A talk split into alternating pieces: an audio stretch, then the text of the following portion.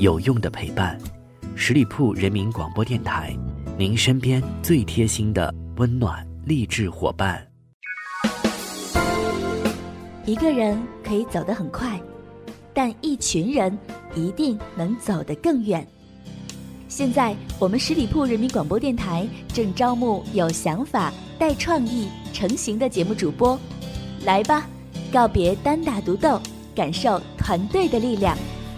关注十里铺人民广播电台微信公众号，回复关键字“主播”，查询招募详情。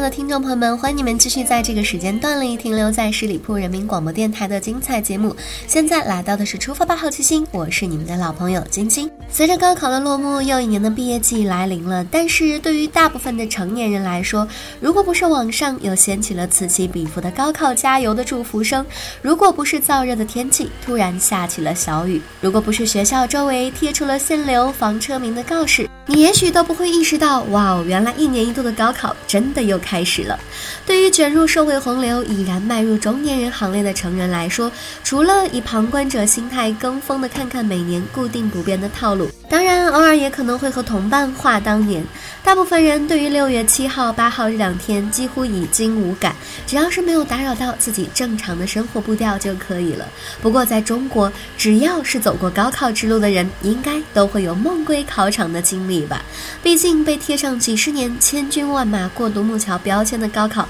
几乎是大部分中国人生命历程里面的一个里程碑了。考试那天迟到，没能到考场，找了大半天，怎么也找不到教室。一打开考卷，发现题都不会做，最后一道大题还没能做完。反正，在梦醒时分，总是能够一身的冷汗。安抚下加速的心跳之后，不禁仰天长叹：毕业这么多年了，为什么我还是摆脱不掉高考的毒害呢？对于沉浸在高考梦魇当中的人来说，我只能告诉你们一句：梦就梦吧，反正不是现实，拯救一切都还来得及。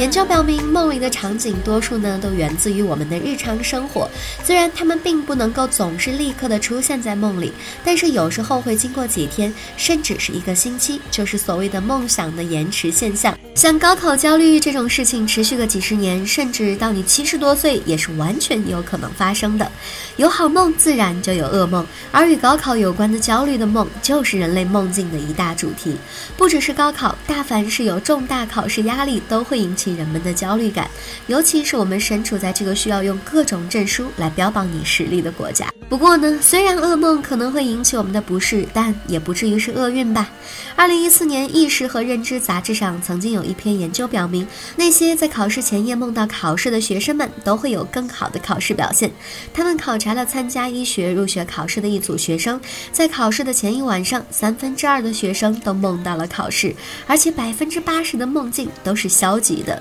迟到、忘记正确的答案、没答完答题之类的。但比较他们的考试结果和后期。的调查问卷，研究者居然发现这些学生的考试得分要高于没有梦到考试的人。于是，作者得出结论：梦中压力事件的负面预期是常见的，但是这种情景模拟提供了认知增益。换句话说，就是负面预期可能有助于我们优化我们在醒来时间里所做的工作。例如，如果你在梦里面遇到你死活也记不起来的知识点，那么在醒来的时候，你可能会做的第一件事是什么呢？当然是赶紧翻到那部分的内容，赶紧在考场前搂两眼。虽然呢，很多时候都押不中宝，但是老师不都是说了吗？多得一分是一分，一分有时候就是一本与二本的差距，是吧？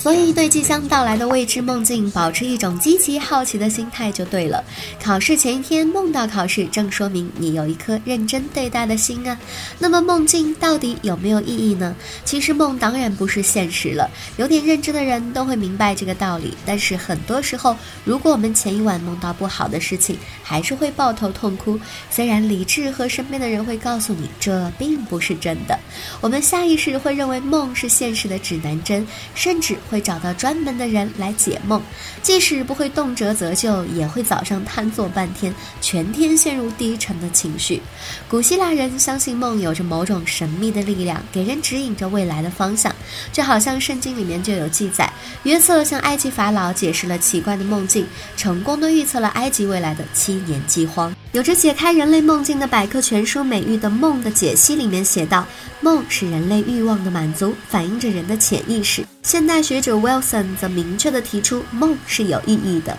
尤其是对于哺乳动物来说，梦是他们形成生存策略、评估现在的精力根据。但是，1977年，学者 Alan Hobbe and Robert McCarlin 指出，梦其实是无意义的，它们只是被随机激活的记忆片段。脑干的神经元通过下丘脑刺激及大脑皮层的不同区域，产生了一些记忆判断，然后大脑皮层随即整合了这片判断，从而形成了各种梦境。目前，对于梦到底是怎么产生的这个问题，不同的研究领域会有不同的看法。但是，如何操作梦境却已经有了研究的成果。在这之前，我们先来看一下梦境到底出现在什么时候吧。人类的睡眠阶段一共分为了五个阶段：浅睡，也就是说容易被惊醒的阶段。还有稍微沉点的睡眠，第三到第四阶段是深度睡眠，其后会进入到睡眠第五个阶段，也就是多数梦境发生的阶段，学术名即为 REM 睡眠阶段。从睡眠第一阶段到第四阶段，通常需要九十分钟，所以最后梦境的阶段是每九十分钟循环一次。整个夜晚我们会多次重复经历这个阶段，不过每往后一轮 REM 睡眠质量就会增加。第一次持续十分钟，第二、第三次变长，到第四、第五次 REM 阶段就会持续二十到三十分钟。与此同时，深度睡眠就会减少，到早上我们几乎都处于第一、第二和第五阶段的睡眠。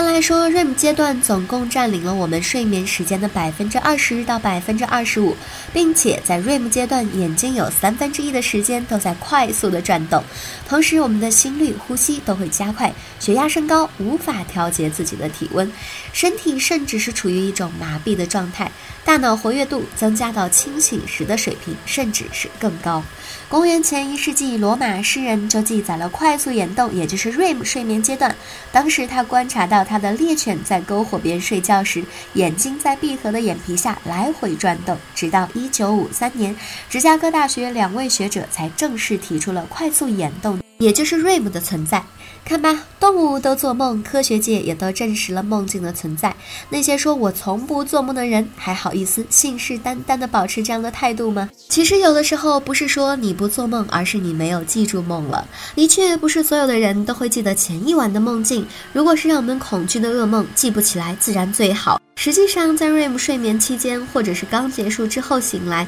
梦境多半都是能够回忆起来的。当然啦，闹钟都不能够保证我们苏醒的时间，何况我们还要精确到 REM 阶段，岂不是天方夜谭？但是有些人类群体确实会相对容易的记住做过的梦。二零一四年的一项关于神经心理药物学的研究当中，研究学对参与者在清醒时和睡眠时进行了 PET 扫描。扫描显示，当大脑活动时，那些大脑内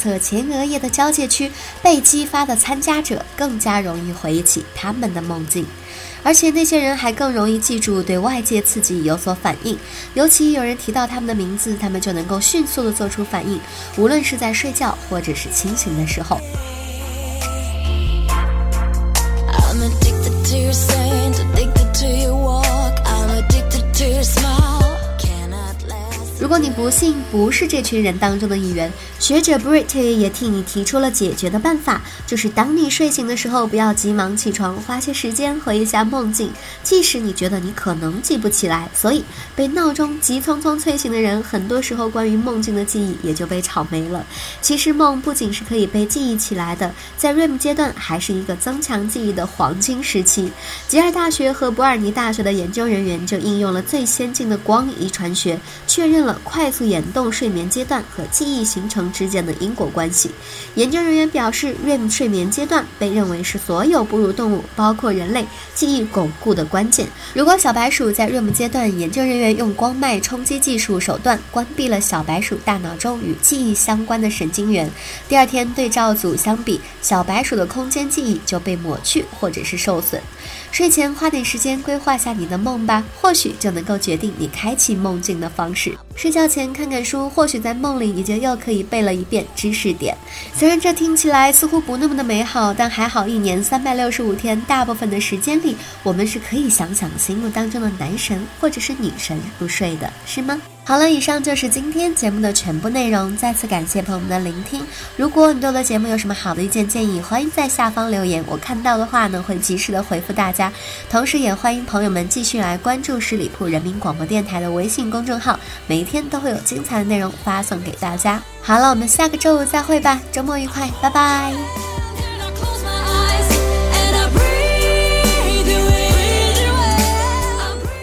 本期节目由十里铺人民广播电台制作播出。了解更多的资讯，请关注十里铺人民广播电台的公众微信和新浪、腾讯的官方微博。感谢收听，我们明天再见。